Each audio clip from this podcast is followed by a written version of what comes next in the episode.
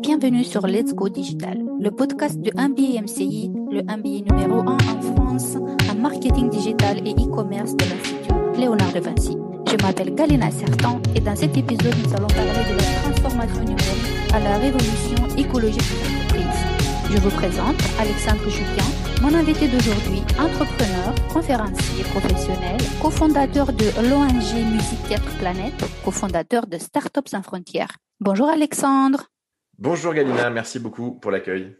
Merci beaucoup d'avoir accepté à participer à ce podcast. Est-ce que pour commencer, tu pourrais te présenter un peu plus?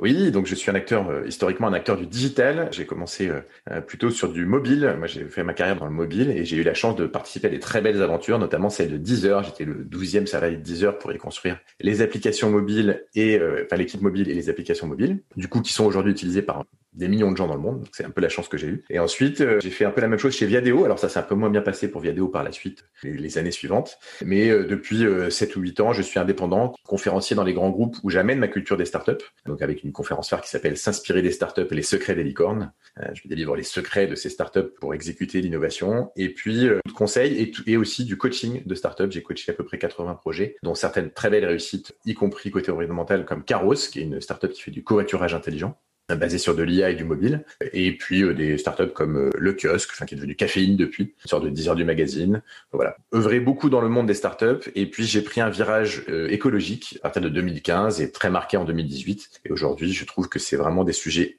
extrêmement importants. Je suis même aussi animateur de la fresque du climat dont on parlera un peu plus tard. Voilà, et donc euh, on va parler en effet aujourd'hui ensemble des liens entre la transfo numérique et la transfo euh, responsable, appelons-la comme ça, donc transformation liée au développement durable. Et il y a même un nouveau terme qui s'appelle aussi la transformation numérique responsable, c'est le lien entre les deux, donc avec le numérique responsable. On va en parler.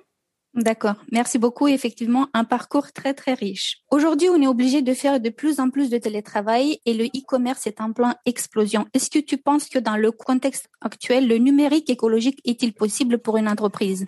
Alors c'est une vraie bonne question. J'ai une petite phrase, une petite maxime qui, euh, qui nous met en garde un peu, c'est lavez-vous les mails et tout ira très bien, un peu comme vous lavez-vous les mains et tout ira très bien.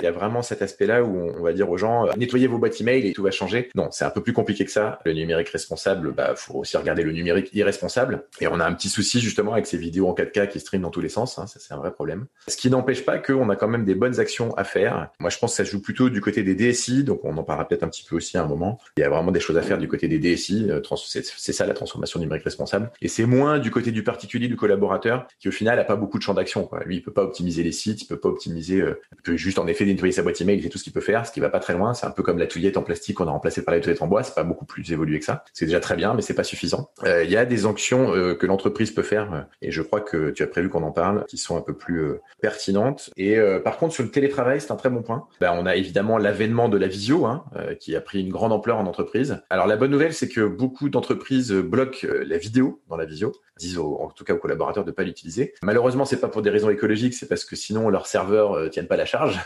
Mais par contre, sachez que bah, c'est écologique. En fait, la, pire des choses, c'est quand on est tous en visio, quand on a un grand groupe en visio et qu'on stream tous notre vidéo, là c'est impactant. Quand il y a que l'audio, en fait, c'est pas très impactant parce que ça pèse beaucoup moins, tout simplement.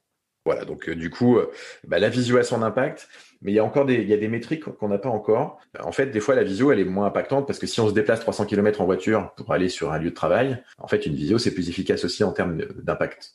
Et aujourd'hui, je pense que c'est un peu ça qu'on doit trouver. Euh, c'est quand est-ce qu'une, quand bien même on reviendra à la normale d'ailleurs, quand est-ce qu'une visio est plus écologique que de se déplacer sur une longue distance. D'accord. Très bien. Donc, tu fais le lien et des parallèles entre la révolution numérique et nos enjeux écologiques actuels.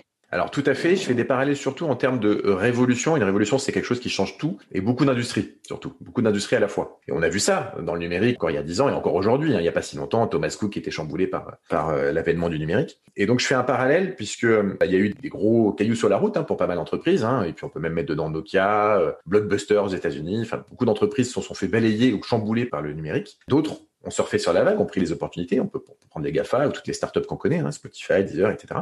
Donc c'est disruption, c'est-à-dire que je disparais ou je suis complètement chamboulé, ou opportunité. Et là, du coup, c'est l'enjeu de la transformation numérique. Et eh ben, il se passe la même chose en ce moment sur les enjeux écologiques.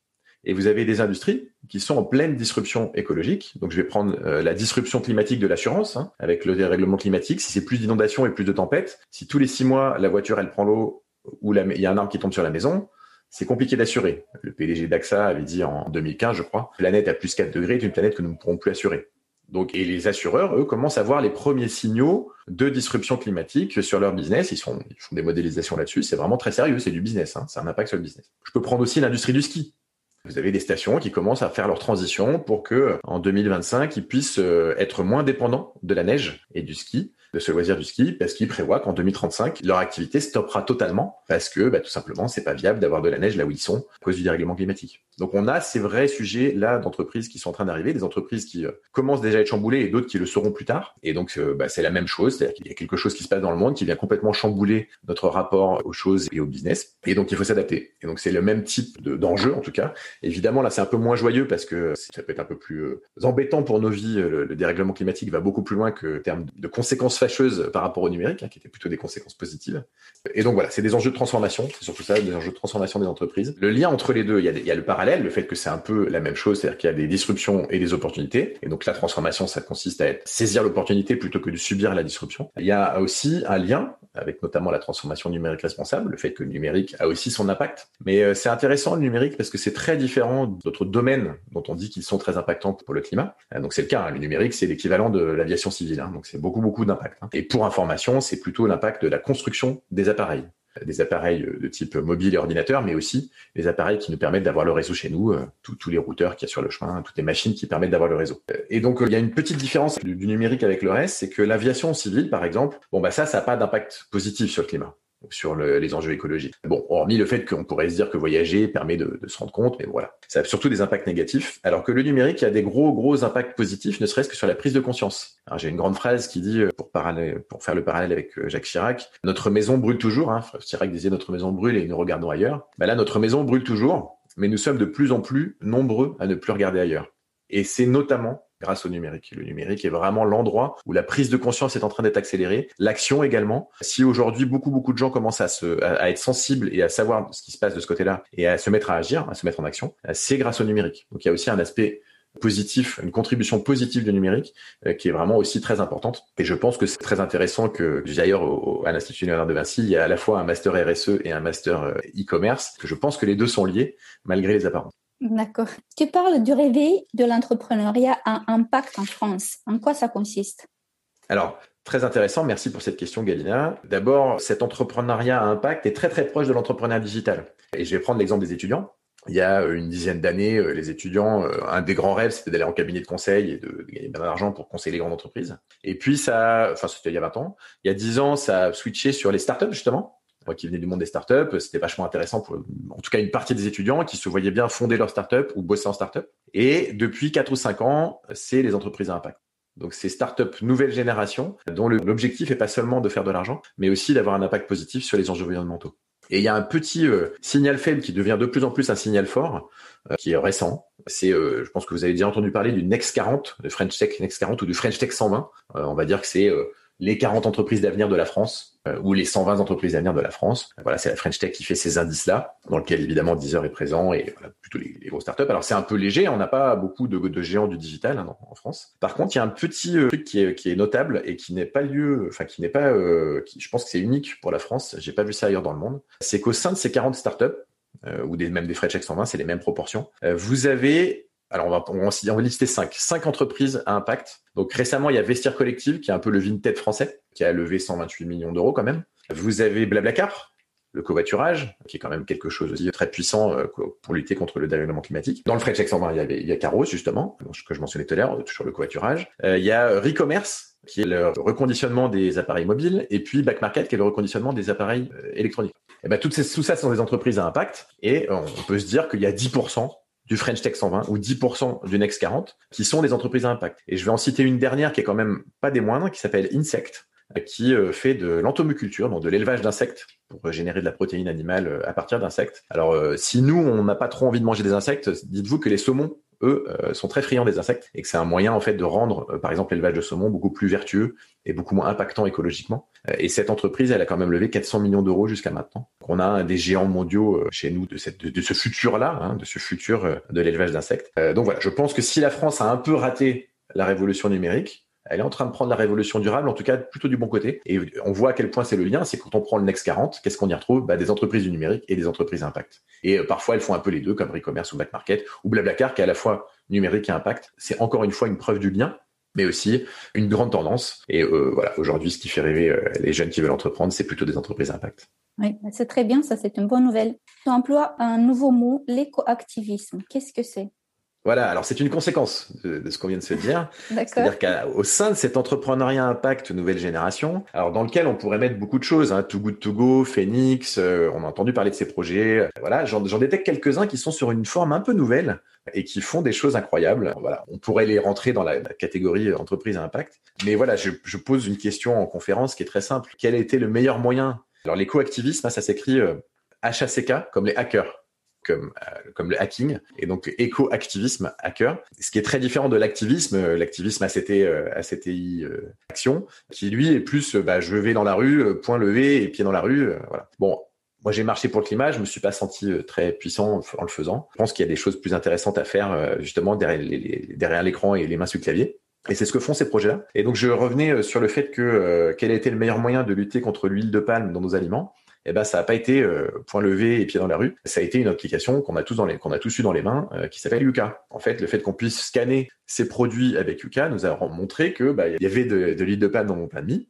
Et donc euh, j'ai changé ma consommation grâce à Yuka. Et, et donc on a outillé les gens pour mieux consommer plus responsable. Et on a un avènement justement des applications à, impact. Dans la mode, il y a Clear Fashion également, qui est assez intéressant. mais il y en a d'autres. Hein. donc dans l'article, il y a aussi Clear Fashion. En tout cas, s'il y a pas, ça vaut le coup que ça y soit. Mais donc, c'est quoi Yuka? C'est une petite start-up d'une dizaine de personnes dont euh, le but n'est pas absolument le profit, du moins pas pour le moment, qui se répand aujourd'hui euh, à l'international. Hein, ils sont en train de déployer en Espagne, en Angleterre, aux États-Unis, et euh, qui arrive à changer complètement des industries. Les industriels ont inventé de nouveaux mots. Ils ont besoin d'avoir des produits Yuka-friendly.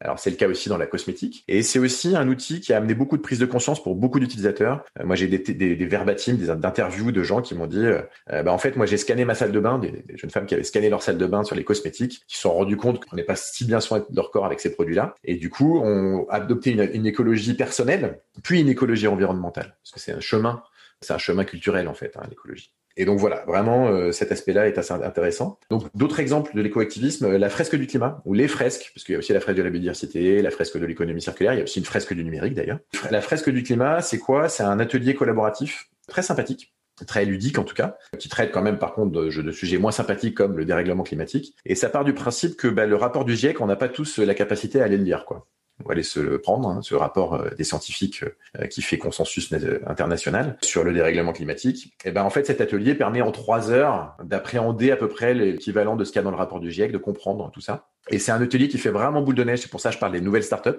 Alors la fresque prend la forme d'une association, mais ça ressemble vraiment à une startup au niveau des métriques. Hein. C'est vraiment une courbe exponentielle en termes de. Donc là aujourd'hui, ils sont à 150 000 personnes euh, qui, ont, qui ont assisté à un atelier. Ils ont fait une rentrée du climat. Je crois qu'il y a eu d'ailleurs des ateliers animés à l'Institut Léonard de Vinci, hein, donc des grandes écoles. Et puis, vous avez toujours des gens qui euh, ont suivi une fresque qui deviennent animateurs. donc, en fait, il y a de plus en plus d'animateurs. Aujourd'hui, il y a à peu près 6000 animateurs euh, de la fresque du climat, dont moi. Je suis un, des animateurs.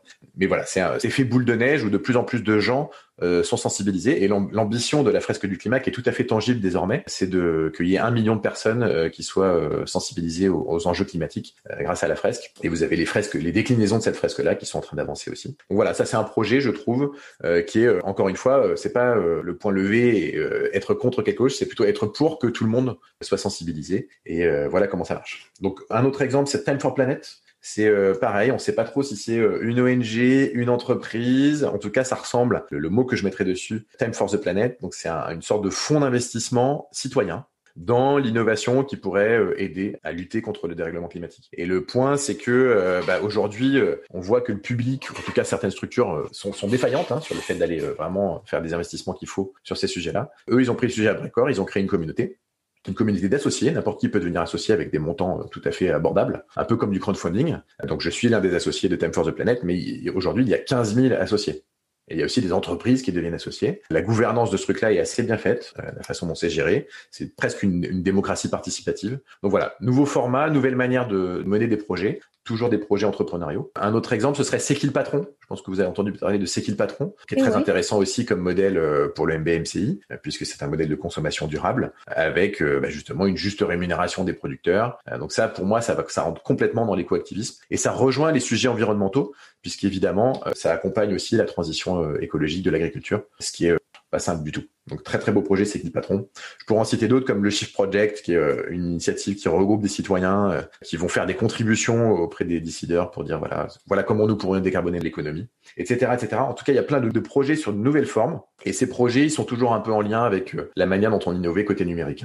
Évidemment, quand je prends Yuka, là, c'est complètement numérique. Voilà ce que je pouvais raconter sur l'éco-activisme, plutôt par l'exemple. En tout cas, ça vaut le coup vraiment de s'intéresser à cette euh, nouvelle manière de changer le monde. Hier, c'était les startups qui changeaient le monde et ont créé des applis mobiles pour mettre de la musique, euh, pour révolutionner l'industrie de la musique, hein, dans cas de Deezer. Ben, aujourd'hui, on, on, crée des applications pour, euh, pour que l'huile de palme disparaisse de nos aliments ou que les cosmétiques deviennent beaucoup plus vertueux. Oui, tu as tout à fait raison. Et je voulais te demander quel lien fais-tu avec le monde du digital?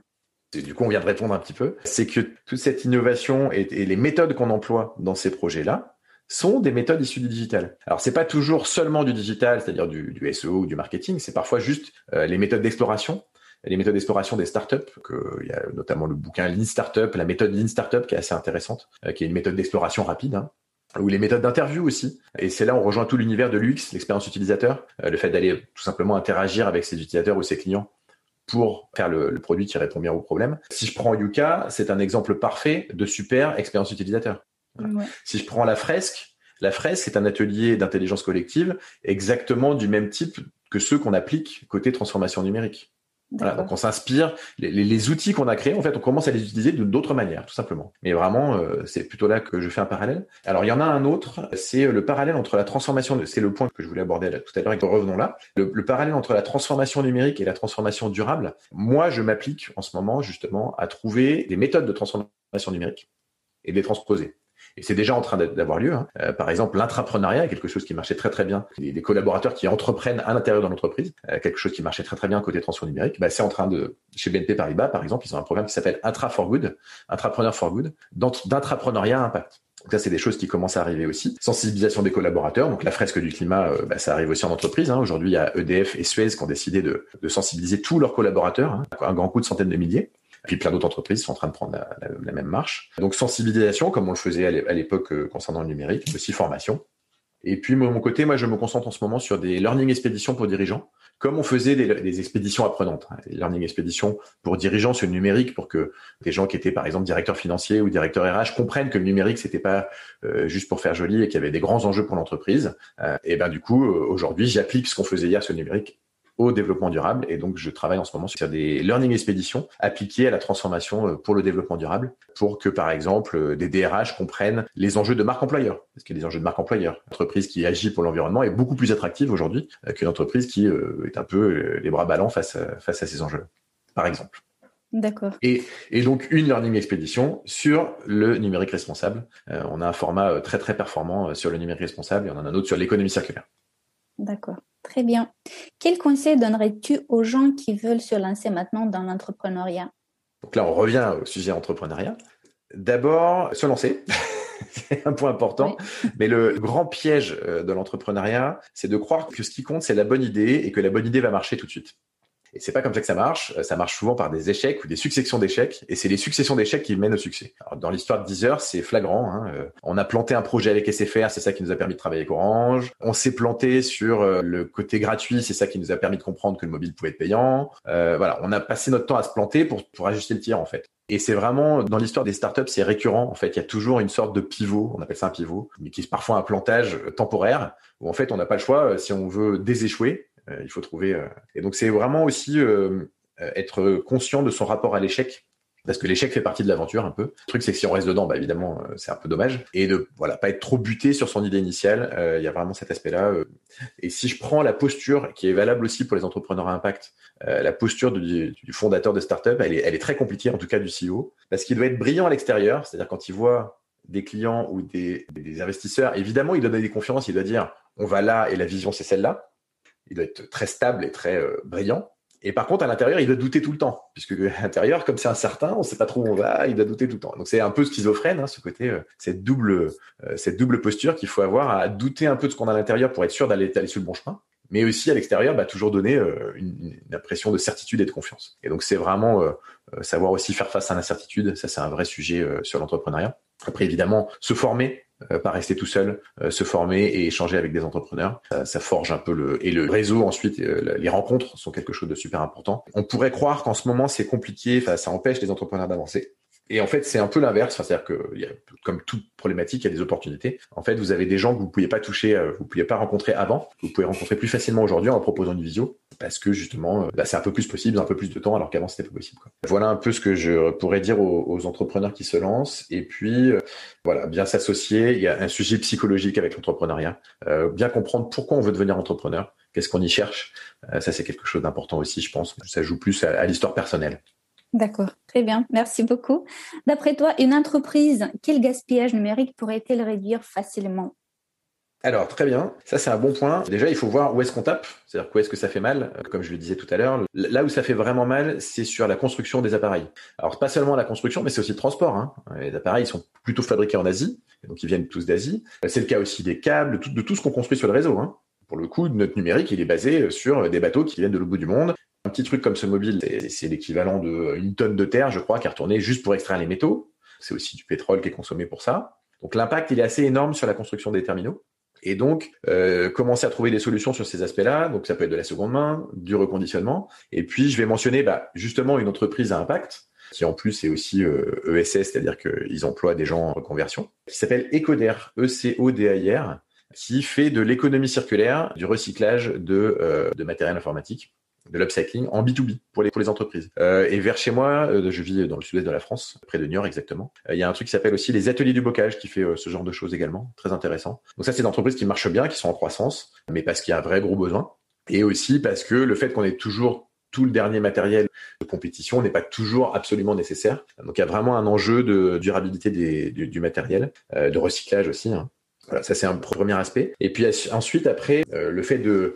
C'est très intéressant, l'Institut du numérique responsable, euh, qui se trouve vers La Rochelle, euh, enfin qui est devenu national maintenant. Il y a une charte du numérique responsable, donc c'est très intéressant que l'entreprise la signe, cette charte, mais ça suffit pas. Il faut aller plus loin, je pense, sur les bonnes pratiques, et notamment évangéliser des bonnes pratiques auprès de ses collaborateurs. Donc comme ce que je disais tout à l'heure sur la visio. La visio, quand on s'est vu 10 minutes, peut-être qu'on peut couper tout simplement la vidéo, la mettre que quand on a besoin. Il faut savoir que quand il y a des slides, ben les slides, ça bouge pas beaucoup, donc les algorithmes auront bien euh, compressé ça, donc il y aura beaucoup moins d'impact quand on a des slides en fait. Donc il y a cette tentation de se voir de près, hein, mais, euh, mais malheureusement ça, ça a un impact. Et euh, par contre, en effet, c'est ça c'est moins du côté des entreprises, mais tout ce qui est consommation de, vidéos type Netflix et tout ça, peut-être moins mentionné tout à l'heure, ça, consomme pas mal. Alors un petit aparté euh, sur l'énergie. Euh, par chance, ou en tout cas euh, attention à ça aussi, la France est un peu à part puisqu'on a surtout une énergie nucléaire. Et l'énergie nucléaire, elle est fortement décarbonée. Ça, ça, émet très peu de CO2 nucléaire par rapport au reste. Mais ailleurs dans le monde, hein, n'oubliez pas que l'électricité est principalement produite à base de pétrole, charbon et, gaz, hein, notamment en Chine. Et donc, du coup, euh, il y a vraiment cet aspect-là quand on, quand on va sur des sites qui sont, qui vont, par exemple, consommer des données qui viennent des États-Unis, au hasard Netflix, même si c'est euh, un peu redondant à travers le monde, hein, on va se retrouver à consommer forcément de l'énergie qui n'est pas euh, de l'énergie nucléaire par notre consommation numérique. Et donc, le numérique a aussi un impact côté consommation, évidemment. C'est pour ça que c'est une industrie qui, pèse autant que l'aviation civile. Hein. C'est pour ces raisons-là. Et le fait de euh, se dire tiens nous on utilise de l'énergie renouvelable bah, ne suffit pas parce que ce qui compte c'est le mix énergétique. Si vous utilisez une énergie renouvelable mais que tout le reste de l'industrie utilise du pétrole, ça fonctionne pas quoi. Donc euh, ça c'est un peu le ce, derrière quoi les Gafa se cachent en disant voilà nous on, on utilise l'énergie de l'énergie renouvelable mais l'énergie renouvelable aujourd'hui elle représente au maximum 5% de l'énergie dans le monde, donc c'est tout petit. Donc euh, ça veut dire qu'elle n'est pas disponible pour d'autres usages, hein, tout simplement. Et donc tant qu'on n'a pas un mix complètement décarboné, ça ne veut pas dire grand-chose. Euh, après, donc les actions d'entreprise, bah, comme je l'ai dit, les sujets de recyclage, et puis surtout des actions que la DSI peut mettre en place. Aujourd'hui, les directions IT, directions DSI euh, sont en train de s'y intéresser fortement. Donc c'est tout, tout l'avènement du numérique responsable, euh, donc pour limiter l'empreinte du numérique de notre entreprise, qui vaut à la fois pour ce qu'on fait pour nos clients et ce qu'on fait en interne, évidemment, hein, euh, notre DSI. Et là, aujourd'hui, il y a de nouvelles approches qui émergent. Et je vais citer un, projet qui s'appelle Boa Vista. Boavista qui est mené par Laurent Eskenazi, entre autres, et quelques autres. Euh, mais moi, je connais bien Laurent Eskenazi, qui est un ancien d'Orange d'ailleurs. Et Boavista essaye de faire un référentiel de bonnes pratiques pour les DSI qui vont leur permettre, euh, donc ils ont commencé à travailler avec AXA, avec des grands groupes, hein, pour trouver justement quelles étaient les bonnes pratiques au sein de ces, euh, directions euh, informatiques et les propager en fait pour que d'autres puissent adopter ces bonnes pratiques. Donc ce projet-là est très intéressant, c'est peut-être l'un des projets à suivre sur ce sujet-là. Et puis ensuite, peut-être, en effet, je parlais tout à l'heure de la sensibilisation des collaborateurs, bah, la fresque du numérique est un aspect intéressant en entreprise également. D'accord. Très bien. Merci beaucoup en tout cas pour toutes ces informations et je voulais te poser la dernière question. Si tu pouvais changer quelque chose dans le monde aujourd'hui, ça serait quoi? Alors, justement, ce ne serait pas des outils, ce ne serait pas ces choses-là, et ça, ça, ça, rejoint un peu plus les sujets de fresque du climat. Pour moi, on a un enjeu culturel. Et on a un vrai problème de technosolutionnisme. Et pour le coup, j'étais encore hier un technosolutionniste, et je vais euh, donner une petite maxime qui va contre le technosolutionnisme. C'est cliquer ici pour tout résoudre on a cette approche-là où on se dit, bah voilà, il suffit de mettre un bouton, on cliquera et hop, tout sera résolu. Et c'est ce qu'on voudrait. Hein. On voudrait que ces problématiques euh, environnementales soient résolues par une technologie magique. Et ça, ça va pas nous emmener loin. Alors, il se trouve que il y a peut-être des technologies euh, très sales, pas du tout magiques, euh, qui vont résoudre certains des problèmes, mais on commence à jouer aux apprentis sorciers. Il y a un truc qui s'appelle la géo-ingénierie, qui est, qui est peut-être une solution cauchemardesque pour laquelle on va pas avoir le choix. Mais c'est vraiment un cauchemar. Hein. C'est-à-dire qu'on se met à jouer avec le climat et on sait pas trop ce qu'on fait. Bon, ça c'est euh, de l'ordre de cliquer ici pour tout résoudre. Et euh, si on se dit c'est toujours, euh, on est toujours dans la même logique que de dire c'est en, amenant de la technologie qu'on résout les problèmes. En fait, à chaque fois, les technologies elles en créent d'autres ces problèmes. C'est un peu c'est un peu là où on arrive en ce moment, et c'est une sorte de mur, de mur de, cette capacité-là. Alors par contre, il y a plein de nouveaux courants de pensée, l'économie circulaire, la permaculture, le, le biomimétisme, voilà, il y a plein, l'éco-activisme que j'ai cité tout à l'heure, plein de nouvelles manières de penser le monde et de créer euh, des futurs souhaitables. Alors, j'ai pas mentionné tout à l'heure dans l'écoactivisme un institut qui s'appelle l'Institut des futurs souhaitables, très très intéressant, l'Institut des futurs souhaitables, euh, très inspirant. Et donc, euh, voilà, je suis plutôt de cette mouvance-là et qui fait aussi appel à la partie culturelle. Et donc, je vais encore une fois faire le parallèle avec la révolution numérique. On peut difficilement dire que la révolution numérique n'a pas changé notre culture, notre rapport aux choses, notre rapport au temps, et notre rapport aux gens. Le numérique, il a changé tout ça. Et ben, la révolution écologique, elle est aussi de cet aspect-là. Elle change notre rapport au temps, notre rapport aux choses, notre rapport aux gens, notre rapport au monde. Donc on est dans le même sujet. Et donc il y a un enjeu culturel. Et euh, un des auteurs que je suis beaucoup et que j'aime beaucoup s'appelle Jean-Pierre Gou, euh, qui a écrit euh, Siècle bleu, qui parle d'une révolution bleue. mais il est aussi le fondateur d'un projet qui s'appelle One Home. et One Home, ça permet de voir la Terre en grand d'avoir vraiment une vision de la Terre comme les astronautes. Et puis euh, j'ai euh, eu la chance d'écouter, dans une émission de Frédéric Lopez, euh, donc en retour en train inconnu. Thomas Pesquet disait ce qui est impressionnant quand on est dans l'espace et qu'on regarde la Terre depuis l'espace, c'est le vide qu'il y a autour en fait, le fait que la vie elle est que là. Et donc il y a vraiment, je pense, cet enjeu culturel à comprendre que cette vie elle est précieuse, euh, qu'aujourd'hui on n'est pas sur la bonne voie, on n'est pas sur la bonne route euh, concernant le vivant, qu'on fait partie de ce vivant-là, qu'on en est dépendant. Hein, le côté hors sol qu'on peut avoir, en tout cas la science-fiction nous a fait croire qu'on pouvait s'abstraire de la vie sur Terre et a priori, en tout cas au moins l'humanité n'en est pas encore là. Ce sera peut-être le cas un jour, mais c'est pas le cas. L'espace, c'est le vide de vie. Hein. Il n'y a pas de vie dans l'espace, c'est la mort hein, aujourd'hui. Donc le fait de partir dans l'espace. Euh, alors je vais citer une pour la partie culture une citation de François Mauriac. À quoi sert-il de gagner la Lune si c'est pour perdre la Terre? Et donc euh, le fait d'aller vivre dans l'espace, moi ça me fait pas rêver. Hein. J'aime bien la terre, j'aime bien euh, jardiner également. J'aime bien que mes, enfin, je pense, j'espère que mes enfants vivront sur terre plutôt que dans l'espace, parce que l'espace euh, assez euh, assez euh, assez perturbant. C'est pas fait pour la vie, quoi, tout simplement. Euh, et donc voilà, cet enjeu culturel. Et donc pour conclure, la chose que je voudrais changer, c'est qu'on est tous à l'esprit, qu'on est tous les pieds sur terre, on partage tous cette planète. C'est ce qu'on a en commun. Même si on n'est pas d'accord sur plein plein de choses, on a tous en commun le fait d'être né sur cette terre et d'y vivre. Et donc, avoir ça en conscience quand on prend des décisions, qu'on soit dirigeant d'entreprise, acteur du numérique ou dirigeant politique, me semble quelque chose d'important. Et s'il y avait quelque chose à changer dans le monde, ce serait peut-être plutôt ça. Et donc, euh, c'est exactement euh, ce qui se cache derrière One Home, le projet de Jean-Pierre Gou, que nous ayons tous toujours la conscience planétaire quand nous prenons des décisions. D'accord. Oui, ça, c'est une bonne décision. Merci beaucoup d'avoir participé à ce podcast, Alexandre je te souhaite vraiment bon courage pour euh, ta grande volonté de vouloir changer le monde. Alors, je rajoute un truc, c'est que je, ne dis plus bon courage parce que quelqu'un m'a dit, en effet, il y a même un bouquin là-dessus qui dit ne me dites plus jamais bon courage euh, parce que bon courage, ça veut dire que la vie est dure et qu'il faut plein de courage pour franchir les épreuves. Moi, je dis aujourd'hui, je dis bonne énergie. Bonne énergie dans nos projets. et donc, Galina, ainsi que, ainsi que tous les étudiants euh, du MBMCI et ceux qui écouteront le podcast, je vous souhaite une bonne énergie pour cette année. Merci beaucoup.